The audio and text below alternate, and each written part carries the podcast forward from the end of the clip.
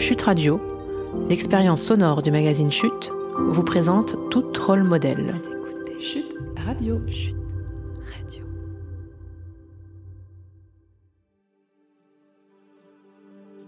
Bonjour à toutes et à tous. Je suis Aurore Bizikia, la cofondatrice du magazine Chute, et je suis très heureuse de partager avec vous un nouvel épisode de Tout rôle modèle. Cela fait un moment que nous avions cette idée en tête, cette envie même, créer un podcast mettant en avant les femmes de la tech. Nous le pensons comme un prolongement de notre magazine papier, notamment notre premier numéro, intitulé La femme et l'avenir de la tech, paru en décembre 2019. Deux ans après ce premier numéro militant, nous sommes heureuses de vous partager ce podcast que nous réalisons avec le soutien de Soprasteria, une entreprise de la tech justement, de conseils, de services numériques et d'édition de logiciels engagés en faveur de l'égalité femmes-hommes. Et justement, pour concevoir un monde plus égalitaire, il est essentiel de faire entrer de la mixité dans certains métiers clés. Les métiers d'ingénierie sont eux aussi en haut de la liste, car ils façonnent la société dans laquelle nous vivons. La recherche n'y est pas le seul débouché, la responsabilité sociale y est grande, et l'aventure parfois au rendez-vous. Bonjour, Aline Aubertin. Bonjour. Pour évoquer ce nouveau sujet, nous échangeons avec Aline Aubertin, présidente de l'association Femmes Ingénieurs, dont le but est de promouvoir le métier d'ingénieur auprès des jeunes filles dans les écoles et d'agir en faveur d'une meilleure égalité pour les femmes ingénieures dans le monde du travail. Vous faites partie de ces femmes qui sont devenues ingénieures et qui ont fait des études dans les STEM ou STEAM en français pour euh, sciences, technologies, ingénierie, mathématiques. Euh, qu'est-ce qui vous a permis, selon vous, d'aller à l'encontre des stéréotypes de la société et de vous passionner pour les sciences? Peut-être en quelques mots, euh, parce que je ne savais pas qu'il n'y en avait. Donc du coup, tout, tout, rien n'était fermé et tout me paraissait possible. Euh, je viens d'une famille qui connaît justement euh, pas bien ce monde-là, où il n'y avait euh, que des agriculteurs, des artisans et des commerçants. Donc personne ne pouvait me parler de ce monde de la technique et des sciences. Mais moi, finalement, dès mon plus jeune âge, si je regarde en arrière, il m'a intéressée. Quand j'étais toute petite, je commençais à collectionner dans les magazines des petits articles que je, je découpais au fil de mes, de mes consultations et que je gardais précieusement au cas où j'aurais un exposé à faire. Je viens d'une une époque où à l'école on faisait des exposés et euh, eh bien, force est de constater que je m'intéressais à beaucoup de choses. J'aimais beaucoup l'histoire, mais j'aimais aussi beaucoup les sciences d'une manière très large. Et euh, bah, dans mon entourage, personne ne me disait que les sciences, n'étaient pas pour les filles. Donc les choses se sont euh, faites assez naturellement, même si euh, dans, mes, dans mes premières classes, au démarrage du secondaire, j'étais assez éclectique et ça m'a pris du temps pour arriver vers les sciences, puisque justement, il n'y avait rien qui m'empêchait d'y aller, mais il n'y avait rien qui me poussait vraiment. Donc j'aimais en particulier la chimie et la biologie, et c'est finalement dans cette direction que, que je suis allée. Quel rôle ont eu vos parents justement et votre mère en particulier euh, dans, votre choix d'études au final et dans votre accompagnement? Vous avez raison de parler de ma mère puisque euh, les mères sont très importantes dans les choix euh, d'orientation des filles. Ça, c'est étudié par les sociologues. Et bah, la mienne était enseignante. Mes parents étaient fonctionnaires tous les deux. Et justement, quand je disais qu'il n'y avait rien qui me poussait, mais il n'y avait rien qui me retenait, quand même, hein, ma mère avait un, vrai goût pour les sciences et un vrai goût pour les mathématiques. Donc c'est sûr que j'ai pas du tout baigné dans le stéréotype euh, dans lequel généralement baignent les filles, qui sont qu'on leur fait croire que les mathématiques, elles vont pas être douées pour cela et qu'elles seront euh, pas performantes. Donc, euh, j'avais pas du tout ça à la maison. ce que je savais, c'est que je ferais des études. C'est vrai que si vous regardez les catégories socio-professionnelles auxquelles, dont viennent, dont sont issus les élèves qui font des études supérieures, ils viennent tous, ou pratiquement, je crois que le chiffre exact c'est 69%, de catégories socioprofessionnelles favorisées et où euh, ce sont des enfants d'enseignants, parce que justement, les enfants d'enseignants, les enseignants euh, connaissent le système d'orientation, savent comment ça marche et ils poussent leurs enfants. Donc, ce qui était clair pour moi, c'est que je ferais des études. Enfin, de toute façon, c'était inenvisageable que je dise à mes parents que je ne ferais pas d'études. Par contre, j'ai mis longtemps à savoir quelles études. Et là, par contre, ils m'ont laissé euh, vraiment le choix. Et, chemin faisant, comme tout était possible, j'ai été poussée et je suis finalement arrivée vers les sciences. pas en ligne droite, hein, c'est pas toujours facile pour les filles de savoir ce qu'elles ont envie de faire. Et en plus, j'étais une élève plutôt un peu moyenne partout. Euh, donc, j'étais plutôt bonne en français. Euh, et, j'ai eu mon bac finalement avec une excellente note en histoire, une excellente note en philosophie. Euh, mais aussi quand même des notes correctes en sciences, sinon je ne serais pas là où je suis. Et j'ai mis longtemps à trouver ma voie. Mais finalement, j'ai un peu réuni les deux. Donc en fait, euh, euh, si je suis devant vous, c'est aussi parce que j'aime la communication. Donc j'ai finalement trouvé ma voie qui me permet de rester dans le monde de la technique tout en faisant euh, ni de la recherche. J'ai commencé par ça après mes études d'ingénieur et vraiment, je me suis sentie très à l'étroit dans le, dans, le, dans le lieu. Un laboratoire, finalement, c'est, clos, c'est assez fermé. Et dans le sujet, puisque quand on fait de la recherche, on devient un hyper spécialiste, un domaine très précis. donc moi moi, je travaillais sur les immunoglobulines G, qui sont des anticorps. Mais vous voyez, euh, il y a plusieurs sortes d'anticorps, il y a plusieurs sortes d'immunoglobulines. Moi, c'était G, et en plus, c'était une sous-classe. Et, l'histoire ne me disait pas si j'allais pouvoir sortir de cette sous-classe-là, ça m'intéressait pas. Inversement, être travailler dans le, dans le monde des sciences et de la technique, alors ça, oui, ça, ça me parle, j'avais envie. Et euh, ben, j'ai trouvé ma voie en découvrant qu'on peut faire de la science et qu'on peut faire de la technique sans rester enfermé dans un seul type de métier. Et d'ailleurs, c'est complètement l'inverse. Quand on fait des sciences, tous les métiers vous sont ouverts ou ouvertes. Et puis progressivement, euh, voilà, je, me suis euh, euh, dirigée vers tout ce qui tourne autour du développement du business. Donc j'ai fait des ventes, j'ai fait du marketing et actuellement je fais des achats. Voilà, dans un grand groupe industriel. D'accord. Et vous avez vécu des situations difficiles justement en tant que femme pendant votre carrière? Oui, souvent, euh, c'est le lot de toutes les femmes cadres. Hein. Euh, je dirais les scientifiques ne euh, font pas exception. oui, je pourrais partager quelques anecdotes. je vous disais, après avoir fait un an de recherche, je, je me suis dirigée vers quelque chose de plus commercial. Donc, j'avais le titre d'ingénieur d'affaires, je crois. Mais en fait, j'étais l'interface entre le bureau d'études et euh, les commerciaux. Euh, je travaillais dans une société qui fabrique des stérilisateurs et des autoclaves. Et on faisait des projets euh, très spécifiques pour des clients particuliers. Par exemple, j'ai vendu le premier autoclave P3 qui permet de stériliser tout ce qui sort et tout ce qui rentre d'une zone stérile. Donc aujourd'hui, on parle des, virus et du, et du coronavirus, voilà, Covid-19.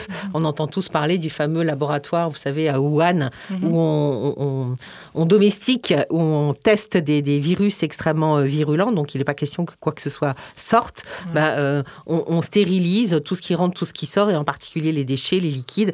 Donc j'ai vendu un des premiers autoclaves de cette sorte euh, en France, à Strasbourg, et je faisais l'interface avec, avec le bureau d'études. Donc. Mais j'allais également dans les hôpitaux. À une époque, ça a un petit peu changé, où les ingénieurs biomédicaux et les techniciens, on les mettait plutôt à la cave ou dans des, des zones, c'est des ateliers en même temps, hein, donc des zones pas très euh, enfin pas le côté plus glamour et le plus sympa de l'hôpital. Et c'est vrai qu'à cette époque-là, que je, quand j'allais en clientèle et que j'allais rencontrer un ingénieur biomédical, d'abord c'était toujours un homme, et je rentrais dans cet atelier, et je vous promets, euh, même si c'est difficile à croire, il fallait attendre 5 à 10 minutes pour que les sifflets s'arrêtent et qu'on puisse commencer à se parler. Les murs étaient couverts de calendriers Pirelli, euh, donc euh, c'était pas des calendriers petits chats, euh, comme vous l'imaginez. Et ben, c'est vrai que moi je prenais vraiment le parti d'en rire et je m'en amusais. Et je me disais, bah, du coup, ça me donne du pouvoir. Alors, euh, comme je suis une femme et qu'ils n'en voient pas beaucoup, euh, ça me donne une forme de, pouvoir. Et c'est vrai que, du coup, les, commerciales, eux, ont finalement un, un avantage concurrentiel, mais d'autres auraient pu euh, se trouver intimidés. Euh, autre anecdote, et je, pourrais en, lister beaucoup, donc on va peut-être s'arrêter à deux. Euh, quand plus tard, euh, j'ai pris l'expertise technique, puisque souvent, quand on est au marketing, donc quand j'étais chef de produit et chef de marché, donc c'est moi qui portais l'expertise technique et qui formais les commerciaux, et ça m'arrivait de les accompagner en clientèle sur des sujets très pointus. J'ai quelques souvenirs de situations où, dans le dialogue qui s'instaurait entre le chercheur qui avait besoin d'un produit qu'on pouvait potentiellement lui, souvenir, lui fournir pardon, et moi, le niveau de technicité euh, et d'expertise était tel que je voyais bien que mon collègue commercial, qui était un homme, ne comprenait pas ce que nous nous disions. Mhm. Mais ça m'est arrivé de passer une heure d'entretien avec un, un, client qui posait la question à Monsieur X. Mais alors, Monsieur X, voilà, et c'était Aline Aubertin qui répondait. Ah oui, merci. Mais alors, Monsieur, Monsieur X, il reposait sa question. Et pendant une heure, cette personne ne s'est pas rendu compte que c'est moi qui répondais à toutes ces questions et il continuait à s'adresser à mon collègue. Rétrospectivement, je me dis, c'est tellement grossier et tellement incroyable que je pense que psychologiquement, il n'était pas en capacité d'imaginer que de cet homme et de cette femme qu'il avait en face de lui, l'expert était en fait une experte et qu'en fait, euh, il ne l'intégrait pas. Donc il restait dans ce même processus qui en devenait un peu ridicule. Voilà, je pourrais dire aussi que bon après quand on monte dans la hiérarchie, euh, ben, on, apprend à connaître le plafond de verre et euh, oui il existe et ça m'est arrivé de devoir changer de société pour pouvoir évoluer. D'accord. Et c'est ça aussi qui vous a poussé à, à rejoindre l'association Femmes Ingénieurs justement? Euh, au démarrage, non. En fait, finalement, je suis membre de cette association pratiquement depuis que je suis diplômée.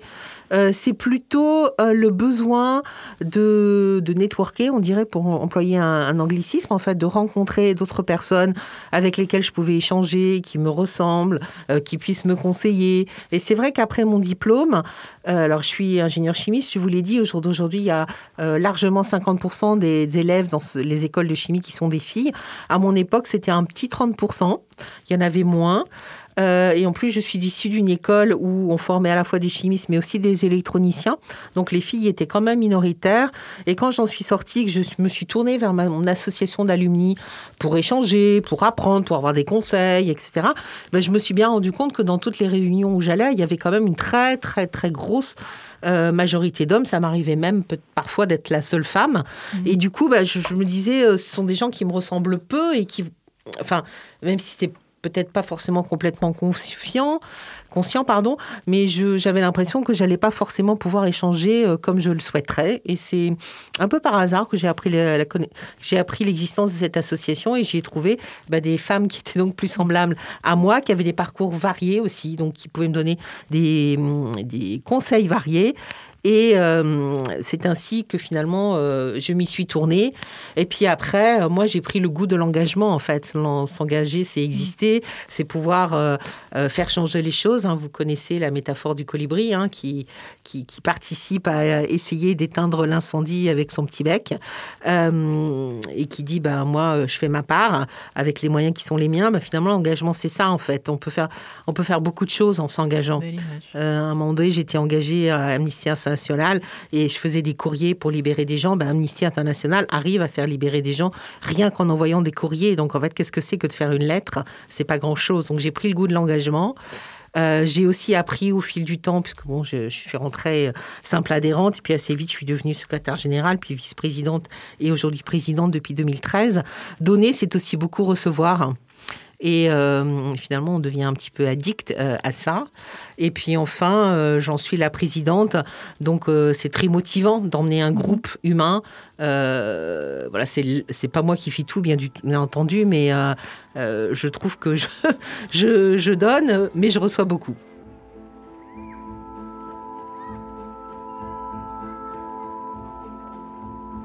On fait une pause? Avoir la tête dans les étoiles, rêver de nuages, d'espace, d'étendues infinies, de découvertes, avoir envie de faire partie de cette odyssée spatiale qui se construit au-dessus de nos têtes. De jeunes étudiantes et étudiants l'ont ce rêve et construisent en ce moment les bases de leur futur, peut-être de notre futur.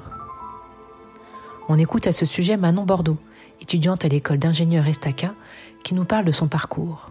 Comme quoi, L'espace n'a pas de genre. J'ai d'abord suivi une formation aéronautique parce que je souhaitais plutôt découvrir les principes qui se cachaient derrière les avions parce que ça m'a toujours fasciné et toujours intrigué. Mais j'étais également passionnée d'astronomie et d'astrophysique, donc finalement j'ai plutôt préféré me spécialiser en aérospatial. Pour moi, le domaine spatial, c'est vraiment un domaine passionnant, il y a encore énormément de choses à découvrir et à innover. Au sein de l'école, ce que j'ai particulièrement aimé, c'était pouvoir m'impliquer dans l'association ESO, donc euh, pour Estaca Space Odyssey. Donc c'est la seule association spatiale de l'école et dans notre association, on a plusieurs projets qui tournent autour du domaine spatial et on a notamment un projet phare qui est de concevoir une fusée sonde étudiante. Donc l'objectif étant de battre le record d'altitude d'une fusée sonde étudiante qui est de 35 km. Donc ce projet a commencé il y a deux ans et on espère pouvoir lancer notre fusée d'ici 3 à 4 ans. Donc euh, dans nos projets, on essaye également de prendre en compte les nouvelles problématiques actuelles, à savoir par exemple la gestion des débris spatiaux, la réutilisation des lanceurs ou bien la pollution des propulseurs utilisés. Donc pour cela, par exemple, on a développé un projet il y a deux ans qui s'appelle ODDS et qui est donc un démonstrateur de détection de débris spatiaux. Et je souhaiterais plus tard pouvoir gérer un projet dans une entreprise, par exemple, qui conçoit un lanceur répondant à nos problématiques actuelles. Revient en studio avec Aline Aubertin pour parler de l'association Femmes Ingénieurs, de son évolution depuis 1982 et des actions menées. Cette association, finalement, elle existe parce que nous avons la conviction que l'égalité réelle est source de richesse et on a énormément euh, d'études.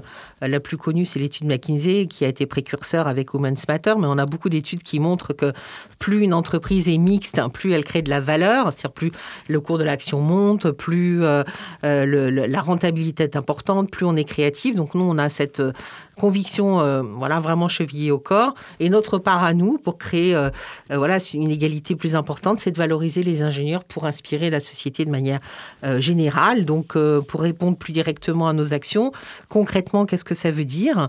Eh bien, nous agissons euh, pour promouvoir les métiers d'ingénieur auprès des filles. voilà, j'observe que souvent elles vont s'entasser dans des filières où il y a assez peu débouchés, alors que les ingénieurs connaissent le plein emploi. Nous accompagnons les ingénieurs dans la valorisation de leur parcours, puisque l'un nourrit l'autre. Hein. C'est-à-dire que les ingénieurs sont peu visibles dans notre société et du coup, les filles ne se projettent pas dans ces métiers. J'ai coutume de dire que moi, euh, dans la vie courante, je dis que je suis directrice des achats, je ne dis pas que je suis ingénieur, donc on ne peut pas le savoir. Et on aide les entreprises à améliorer la mixité en leur sein et dans les conseils d'administration. Et puis enfin, nous avons un rôle de think tank, donc proche euh, des pouvoirs publics, pour les alimenter en réflexion et en propositions concrètes. Vous avez l'impression que les choses ont, évolué ces 20, 30 dernières années pour, en arriver là où on est aujourd'hui, mais comment vous voyez ce qui s'est passé euh, de votre venue sur le, marché de l'emploi en tant qu'ingénieur à, votre position de présidente aujourd'hui de, l'association Alors oui, les choses ont, bougé. Euh, au niveau des chiffres, euh, c'est pas vraiment euh, le grand soir. Hein. Il y avait 15% d'ingénieurs en 2009. Aujourd'hui, on est 23. Euh, donc vous voyez que c'est léger, même si on regarde sur les 10, dernières années, en 2011 il y en avait 18, aujourd'hui 23, on a pris 5 points. Donc on peut être, euh, comment dire, positif et dire que ça augmente, mais on peut être aussi se dire que ça augmente vraiment à un rythme qui est trop bas. Et en plus, cette réalité chiffrée euh, cache des filières dans lesquelles il y a beaucoup d'ingénieurs. J'ai cité tout à l'heure la chimie, mais c'est le cas aussi de la biologie et de l'agroalimentaire, un peu de l'environnement aussi, et d'autres filières où les, les femmes sont extrêmement minoritaires on peut tomber à 10%, hein, voire des fois moins dans certaines écoles. Et là, je pense euh, notamment au secteur des sciences dures euh, et, euh, et au numérique. Donc on pourrait dire, voilà, en termes de, chiffres, ça, peine à augmenter. Par contre, ce qui a vraiment fondamentalement changé, c'est que cette réalité, maintenant, on ne peut plus passer à côté et plus personne ne passe à côté. Et ça, ça s'est passé en plusieurs vagues. Il y a eu la vague de la prise en considération des, entreprises. Ça, ça date justement d'il y a à peu près dix ans.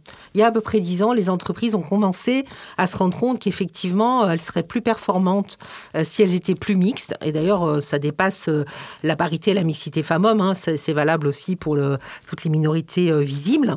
Et elles ont commencé à se dire, si on veut être plus performant, et surtout si on veut ne pas passer à côté des talents, hein, il y a quand même aussi une guerre des talents, il faut qu'on soit plus inclusif envers les femmes. Elles ont commencé à se mobiliser en commençant évidemment par les plus grosses. Euh, ensuite, euh, un certain nombre d'associations, d'organismes se sont euh, saisis du sujet. Et puis, depuis, je dirais, deux, trois ans, on arrive à la dernière vague qui est que les associations d'alumni elles-mêmes, au-delà de créer des, ce qui se fait depuis quelques années, hein, des groupes femmes en leur sein, se disent donc quand même il y a un vrai problème là qu'il faut qu'on adresse, et surtout les écoles. Euh, se sont s'emparent du sujet et quand je regarde l'adhésion à Femmes ingénieures des personnes morales, il y a eu effectivement la vague des entreprises et elle se poursuit. Mais là, on est dans une vague d'écoles. C'est-à-dire que les écoles commencent à se dire? Oui, c'est un problème. On peut pas être sourd aux demandes des entreprises qui disent nous, on veut embaucher des ingénieurs ES et il faut qu'on faut soit plus actif. Donc voilà, sur les chiffres, c'est pas encore le grand soir, mais dans la prise de conscience de l'enjeu que ça représente pour notre société, je vois une très grosse évolution ces dix dernières années. Vous parlez des, des écoles euh, post-bac ou des Je parle des des, écoles, des écoles d'ingénieurs au sens Mhm. euh, au sens large, qui se mettent à faire vraiment des, des actions. Si on regarde la CGE, la conférence des grandes écoles, elle a monté un groupe euh, qui travaille sur ces problématiques-là, hein, sur la, la mixité. Bon, il y a dix ans, il n'y avait pas un groupe qui se pro- se préoccuper des enjeux de mixité ou parité à l'intérieur des écoles. Donc euh, ça, dénote bien euh, une prise de conscience. C'est vrai que quand même, euh, il n'y a pas... Enfin, l'ensemble des, derniers des gouvernements se sont emparés du sujet. On sait notamment que dans le numérique, où il y a extrêmement peu de femmes, ça devient un enjeu de société. En fait, le monde de demain, il est technique. Le monde de demain, il est numérique. Donc, si les femmes n'y vont pas, elles vont finalement avoir une mauvaise employabilité. Elles vont s'exclure d'un monde dont elles vont pas comprendre les codes et qui fonctionnera avec d'autres codes que les leurs. Donc, euh, en, en intelligence artificielle, maintenant, euh, dans tous les journaux, on en parle et on, parle des biais de genre, on parle de la problématique euh, de, de, l'exclusion des femmes. hein. L'exemple le plus connu, c'est la reconnaissance faciale et ben, les, outils d'intelligence artificielle qui font de la reconnaissance faciale reconnaissent moins bien les femmes que les hommes et reconnaissent encore moins bien les femmes noires que les femmes blanches et que les hommes. Or, ben, c'est des outils que, tout le monde devra utiliser, donc euh, on ne peut pas laisser euh, le monde se développer comme ça, euh, uniquement pensé par des hommes, et finalement, on ne peut pas leur en vouloir de penser comme des hommes. Donc il faut qu'il y ait des femmes pour rééquilibrer voilà, cette manière d'appréhender le monde et de développer les produits. Cette expérience justement concrète euh, que vous avez avec l'association, vous la partagez avec euh, des instances de l'État, vous nous disiez, via votre think tank? Oui, oui, effectivement, euh, on, ben, ça fait euh, au moins deux élections euh, présidentielles finalement qu'on a formalisé ça, pas, pas toute seule, avec d'autres associations qui agissent euh, dans, des, dans des domaines assez connexes aux nôtres, pour avoir en permanence un certain nombre de propositions concrètes à, à, propos, à présenter, à proposer et à soutenir. Et on va d'ailleurs très prochainement travailler à, à re, améliorer nos propositions, ne serait-ce d'ailleurs que parce qu'il y en a un certain nombre qui sont en train de, de, de passer dans les faits, donc ce qui est quand même, c'est quand même un vrai bonheur. hein. Vous avez peut-être entendu parler euh, de, euh, du projet de loi de Marie-Pierre de Rixin hein, qui va adresser la problématique des, euh, des quotas de femmes dans les instances dirigeantes, qui va adresser la problématique de pourcentage de femmes aussi dans les instances dirigeantes des, des grandes écoles. Donc voilà, il y a un certain nombre de sujets qu'on poussait et qu'on portait qui sont en train finalement d'être adoptés, donc euh, preuve que, que ça fonctionne. Donc en permanence, on se remet au goût du jour et on propose de nouvelles choses qui sont basées bien sûr sur le concret, sur la réalité de notre, notre vie de tous les jours. Vous avez de nouvelles propositions à leur faire Euh, ben, oui, oui, on, en a, beaucoup. Euh, je pense euh, quand même que très en amont, il reste quelque chose à faire pour s'assurer euh, que l'ensemble du monde de l'éducation, les professeurs, les enseignants, les conseillers d'orientation soient vraiment bien formés au biais de genre. Euh, et euh, s'assurer que l'ensemble des jeunes soient bien sensibilisés, les jeunes donc filles comme garçons d'ailleurs, hein, puisque sensibiliser les garçons, c'est aussi leur, euh, leur ouvrir, enfin les, les, éduquer, les ouvrir, hein, à ce qu'il n'y a pas de raison d'exclure les femmes, donc c'est valable pour les deux. Euh, leur montrer que vraiment euh, ces métiers sont faits aussi bien pour les filles euh, que les garçons, et là il y a encore beaucoup de travail à faire. Ça a été ça, la, sensibilisation aux différents métiers a été décentralisée aux régions. Récemment, là, par une loi récente, ce qui a un effet positif, qui, et je pense que c'était la raison qui était derrière, hein, ce qui est de se dire c'est important de, de montrer aux jeunes l'ensemble des métiers de leur région. Euh, puisque voilà, il y a un bassin d'emploi à servir et c'est pas la peine qu'ils aillent faire des études euh, qui, à, qui les mèneront euh, à avoir Pôle emploi comme employeur. Inversement, ça pourrait réduire un peu le champ des possibles, puisqu'en fait, euh, ça, ça restera un peu à la région. Euh, il y a un certain nombre notamment de, régions euh, un peu moins industrialisées, donc avec des jeunes qui seront euh, pas sensibilisés à ces métiers. Donc pour tout ce qui est études supérieures, voilà, plutôt au-delà du master, c'est important de pouvoir décloisonner ça. Et il y a un effet pervers dans cette, dans cette mise en œuvre qui est que il faut que les régions soient très vigilantes du coup à ouvrir ce champ des possibles et à euh, euh, proposer à des associations comme la nôtre de venir parler de notre métier euh, au-delà de, du bassin d'emploi de la région. Donc il y a un gros travail à faire à ce niveau-là et on a des, on a des propositions. Et puis bien sûr, on a des propositions sur l'accompagnement des femmes, des grandes cette fois-ci, hein, des mmh. adultes.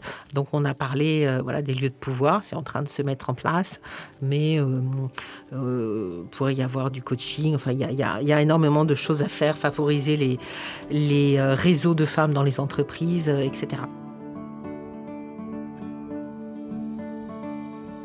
Encore une pause C'est Mélanie Marcel, la fondatrice de Sous-Science, une entreprise sociale spécialisée dans la recherche et l'innovation responsable, qui nous partage son expérience. La mission de son entreprise? C'est de repenser la place de la recherche scientifique et des technologies qui émergent de cette recherche, afin de répondre à des enjeux de société, environnementaux ou sociaux. Ingénieure de formation, elle nous explique comment elle a réinventé elle-même son métier pour changer la donne. Donc effectivement, je suis ingénieure, mais j'ai complètement réinventé euh, mon métier parce que euh, finalement, euh, j'ai créé Socience parce que j'arrivais pas à trouver un endroit ou un laboratoire ou une entreprise où vraiment les valeurs sociales et environnementales étaient tellement importantes que ça modifiait la manière dont on faisait de la recherche et la manière dont on faisait de l'ingénierie. Euh, et en fait, des endroits comme ça, il n'y en a pas beaucoup. Il y en a de plus en plus parce que ça commence à devenir euh, un vrai sujet. Mais à l'époque, moi, quand je me suis lancée euh, dans Socience, il y en avait vraiment très peu. Et donc, en fait, justement, par rapport à ces enjeux environnementaux et sociaux, euh, moi, je pense qu'il y a une question que les ingénieurs peuvent se poser et qui est de plus en plus centrale, et d'ailleurs que de beaucoup, de jeunes ingénieurs ou d'étudiants en école d'ingénieurs euh, commencent à, à, se poser, c'est comment est-ce que le concret de mon métier, et pas juste ce que je fais à côté, pas juste euh, mes engagements associatifs par exemple, mais comment vraiment dans mon métier au quotidien, des valeurs sociales et environnementales peuvent modifier mes choix techniques. Et en fait, ça, c'est quelque chose dont on parle très peu.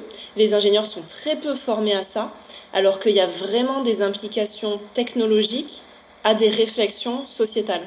Et, souvent, on veut faire un peu le... On veut couper les deux. On veut dire la science, euh, voilà, la science c'est la vérité, c'est unique. Il n'y a qu'une seule manière de faire de la science et, euh, et ça donne une technologie précise. Et puis ensuite, on fait des choix de société. Euh, mais mais c'est faux, c'est complètement faux de penser comme ça. Les, les, justement, l'imaginaire qu'on va avoir en tant qu'ingénieur, euh, les valeurs, l'état d'esprit, ça va influencer les technologies qu'on va sortir sur le marché. Donc voilà, moi sur cette question de, de, de c'est quoi le concret du métier d'ingénieur Déjà, je pense que la première chose, c'est qu'il ne faut pas hésiter à inventer son propre métier. Et, d'autant plus si c'est pour répondre à des valeurs euh, environnementales et sociales. Il y a toujours des manières différentes de faire les choses en fait.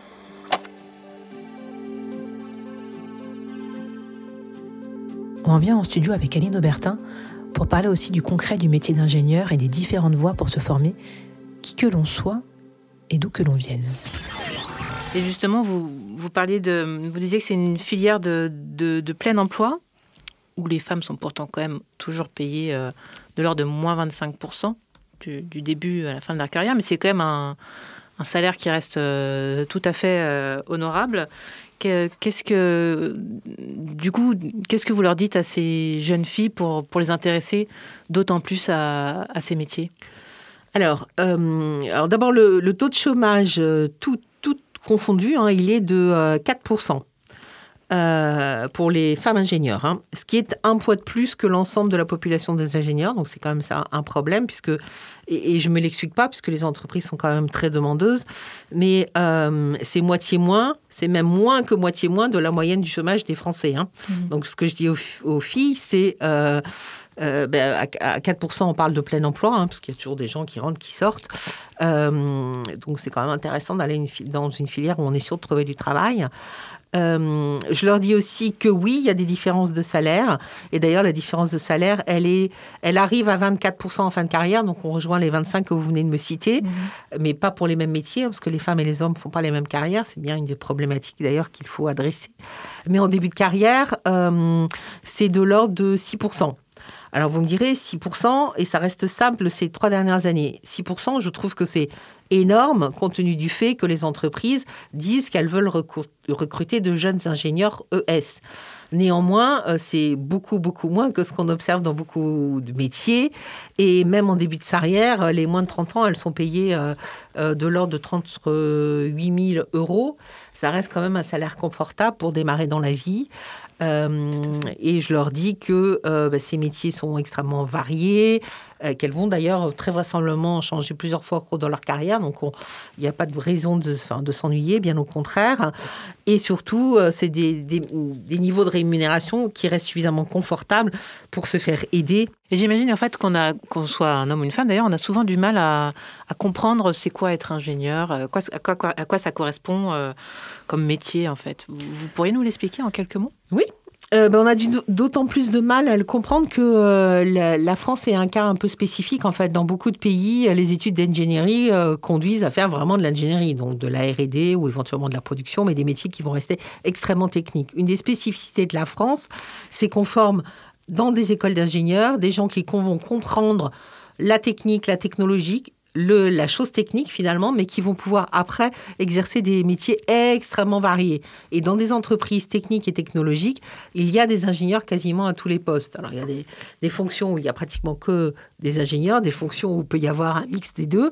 Mais euh, si je regarde euh, la chaîne de la valeur d'une entreprise qui faisait de la production, depuis la R&D, ben, évidemment, on va trouver beaucoup d'ingénieurs. Euh, tout ce qui est méthode, tout ce qui est production, tout ce qui est contrôle qualité, on va y trouver des ingénieurs. Mais on va aussi y trouver potentiellement dans certains services juridiques, quand le contrat qui est signé avec le, le, le client est complexe et, et, contient un contenu technique. Je sais pas, par exemple, le contrat de construction du du, viaduc de Millau ou le, contrat de construction de l'usine nucléaire Viewpoint. Il y a tout un tas de données techniques euh, qui sont à l'intérieur et donc il faut que des ingénieurs soient là pour bien comprendre. Il y en a euh, dans les équipes commerciales.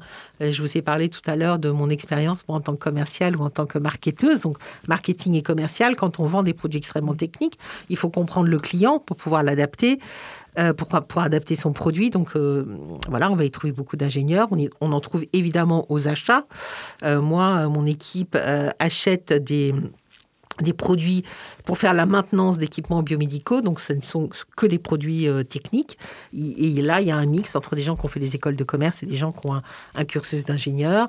il y en a bien sûr en service après-vente, s'il existe du service après-vente. Il peut y en avoir en logistique, si la logistique est compliquée. Euh, donc vous voyez, depuis la conception du produit jusqu'à sa commercialisation, il y a des ingénieurs partout. Et si je regarde l'entreprise dans laquelle moi je travaille, il y a même des ingénieurs euh, dans les fonctions RH. Alors pas que évidemment, hein, mais euh, il y en a qui, ayant le goût des RH, se sont dirigés vers cette voie. Et c'est quand même intéressant quand on est dans une entreprise qui emploie, je crois pour, pour le cas de la mienne, c'est 80% de, personnes qui ont un cursus technique, avoir au département RH des gens qui soient issus de la même formation et qui donc comprennent euh, voilà, la manière d'aborder les problèmes des, des, des, des, gens de technique et des ingénieurs. Je suis toujours ingénieur, mais ça vaut pour les, les scientifiques, bien sûr. Euh, c'est quand même intéressant. Donc, si vous prenez une entreprise technique, pour faire simple, on trouve des, des, gens qui ont une formation technique à tous les niveaux et dans toutes les fonctions de l'entreprise. Je vois qu'une seule exception, et encore, c'est la finance, mais à l'inverse, dans les banques, euh, on trouve là aussi beaucoup d'ingénieurs, notamment les traders sont souvent des ingénieurs, et on va les chercher là pour leurs compétences d'abstraction et leur euh, capacité à manipuler des chiffres. Donc là, on va prendre plutôt des généralistes. Donc vous voyez, il n'y a pas beaucoup de secteurs de, la société où il n'y en a pas finalement. Mais on ne les voit pas et on ne le sait pas. Hmm. Et on peut avoir l'impression que les études d'ingénieurs sont pas aussi ouvertes facilement à tout le monde, notamment pour des raisons de, de, coûts des études. Toutes les familles, tous les parents ne peuvent pas aussi, euh, comment dire, euh, permettre à, à, leurs enfants tout simplement de suivre des études qui peuvent paraître longues. Euh, quelles sont les, les, solutions en fait pour pour pour ces jeunes filles et même ces jeunes hommes qui, souhaiteraient se lancer dans, ce type d'études sans forcément avoir des familles qui ont les moyens de les soutenir alors, en fait, on se fait beaucoup de, de fausses idées. Déjà, il y a une bonne moitié, mais une bonne moitié seulement, euh, des élèves qui sont issus euh, de, qui sont passés par les classes préparatoires. Euh, donc finalement, c'est peu. Euh, et là, je répondrais presque à la question euh, de, la sélection à l'entrée pourrait faire peur. Donc, pour en mhm. revenir à votre question, et en fait, mais j'y pense, je vous disais ce point-là parce qu'il y a plein de manières d'y arriver. Mhm. Et en, particulier, il existe maintenant des filières euh, en apprentissage. Donc, en fait, on peut faire tout son cursus d'ingénieur en apprentissage. On peut aussi rentrer dans une école d'ingénieur en ayant commencé par un DUT, par exemple. Donc, pour certains euh, élèves qui sont pas sécurisés sur leur capacité à faire des études sur le très long terme, moi, souvent, je leur dis, bah, écoutez, commencez par, euh, par un bac plus 2, et puis vous verrez bien. Donc avec un bac plus 2, vous aurez déjà un diplôme qui est extrêmement demandé. D'ailleurs, euh, notre, spécialité, la mienne, c'est de parler plutôt des bacs plus 5, de parler des ingénieurs, mais il y a une tension énorme sur le marché de l'emploi en, en matière de technicienne. Les bacs plus 2, les filles bac plus 2 dans le domaine de la technique sont encore plus rares et encore plus demandées. Donc euh, ça peut être une bonne solution. Donc, filière d'apprentissage. Donc là, euh, c'est euh, l'entreprise qui vous supporte et qui vous soutient, euh, qui paye vos études. Hein. et puis, vous avez un, salaire quoi, de l'ordre de, du SMIG, mais en fait, vous êtes payé pour faire vos études. Et donc, c'est alternance, apprentissage alternance, hein, serait un mot plus exact. Et puis, ne pas oublier aussi que pour toutes les écoles publiques, donc celles-là, par contre, après les classes préparatoires, encore que, il y a aussi les polytech qui sont plus ou moins des, écoles à prépa intégrée, ben, ça coûte quasiment rien. Quoi. Ça coûte les, mêmes frais que les frais d'inscription universitaire. Donc, euh, les études sont non payantes. Et en plus, on peut, euh, on peut les faire en alternance. Donc, euh, l'argent ne devrait pas être un frein. Et puis, bien sûr, on peut être boursier. Mais même si on n'est pas boursier, on peut faire ses études sans, sans avoir à débourser d'argent voilà, en faisant de l'alternance. C'est une bonne nouvelle. C'est encourageant. Absolument. Qu'est-ce que vous auriez envie de leur dire à ces jeunes filles qui hésitent, qui pensent, qui songent peut-être à ces études euh, d'ingénieur? Ben, Je leur ai envie de leur dire de d'oser, de, foncer en fait. Euh, puisqu'en fait on est face à un, paradoxe euh, des filles qui ont toutes les qualités pour réussir. Hein. quand on regarde les résultats des bacs dans les filières scientifiques, il y a quand même une proportion de filles importante. Elles réussissent, elles ont des, souvent de plus souvent des mentions, donc elles ont toutes les qualités pour réussir. Et donc, euh, à l'entrée potentielle des écoles d'ingénieurs, il y a le, pipeline, il y a le vivier de filles, et puis à la sortie, elles disparaissent. Donc, pourquoi elles disparaissent? Parce que ben, on est dans une société baignée de stéréotypes et qu'elles se disent que ces métiers ne sont pas pour elles. Et euh, moi, ce que je dis, c'est que par contre, à la sortie des écoles, il y a les entreprises qui attendent et qui disent nous, on veut les filles. Donc c'est vraiment, euh, je dirais, terrible d'aller s'entasser dans des filières où il n'y a pas d'emploi, alors qu'on a là des filières extrêmement variées où on sait qu'à la sortie, il y aura de l'emploi. Alors, je pense qu'une des choses qui les freine, c'est de ne pas être au clair sur les métiers qu'elles vont pouvoir exercer. On en a parlé au cours de cet entretien. Moi, ce que je leur dis aussi, c'est tous les métiers vous sont potentiellement ouverts. Et le critère, c'est de vous demander si vous aimez la technique et si vous aimez les sciences. Si vous aimez la technique et si vous aimez les sciences, vous avez le droit de faire une carrière comme la mienne finalement, hein, où on pourrait me dire j'ai fait du commercial, du marketing, des achats. Donc si je dis pas que j'ai toujours travaillé dans des sociétés extrêmement techniques, on pourrait penser que j'ai fait une école de commerce. Or, ce n'est pas le cas. Et je n'aurais pas pu euh, faire cette carrière et travailler dans ces entreprises si j'avais pas eu euh, ce bagage technique à la base. Donc je leur dis, si vous aimez la technique, c'est ce choix-là qu'il faut faire. Parce que euh, si euh, vous aimez la technique et que vous, allez, vous avez plutôt envie d'aller dans le domaine du, business pour faire court, vous allez pouvoir à un moment donné dans votre carrière vous euh, reformer, vous respécialiser. Si je regarde la mienne, je me suis formée grosso modo deux fois. Une première fois à l'Institut supérieur du marketing quand j'ai commencé à faire du marketing.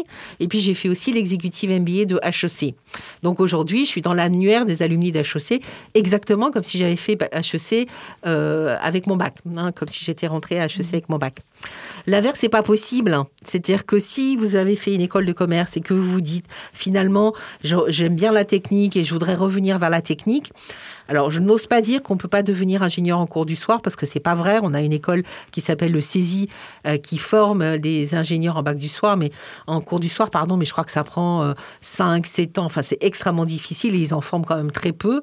Tandis que l'inverse n'est pas vrai. En, clair, c'est beaucoup plus facile de devenir euh, comment dire, enfin de faire HEC en cours du soir pour faire court que de faire une école d'ingénieur en cours du soir. Donc si vous aimez les sciences, tous les métiers vous seront ouverts et c'est ça qu'il faut faire, faut foncer.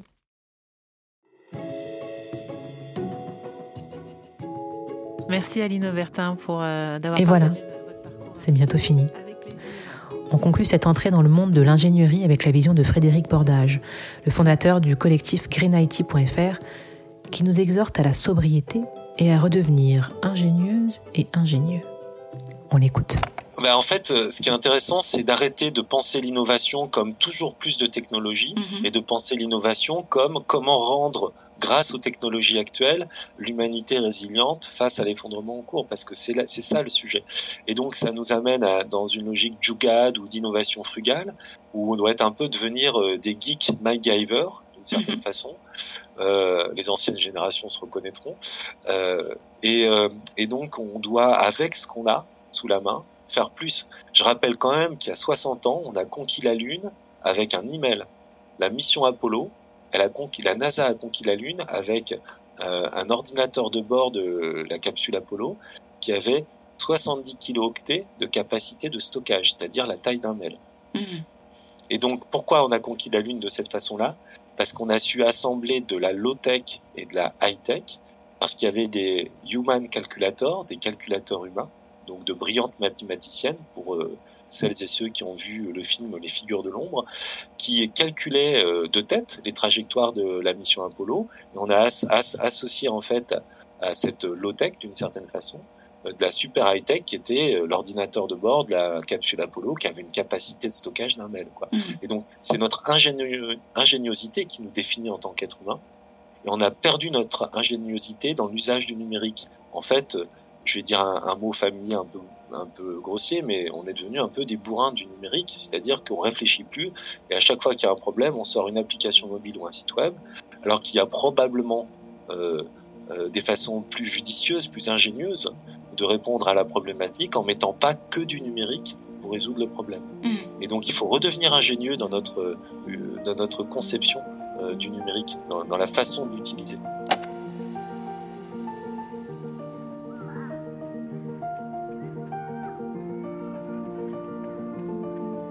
Vous êtes toujours là? Super. On espère bien que l'expérience auditive vous a plu, même convaincu. De quoi vous donner peut-être des envies de formation ou de reconversion pour vous, pour l'une de vos proches ou pour votre fille par exemple. Le combat contre les stéréotypes de genre continue. Nos outils, nos mots et nos voix. Nous les mettons au service d'autres rôles modèles à vous présenter bientôt sur Chute Radio. Restez à l'écoute.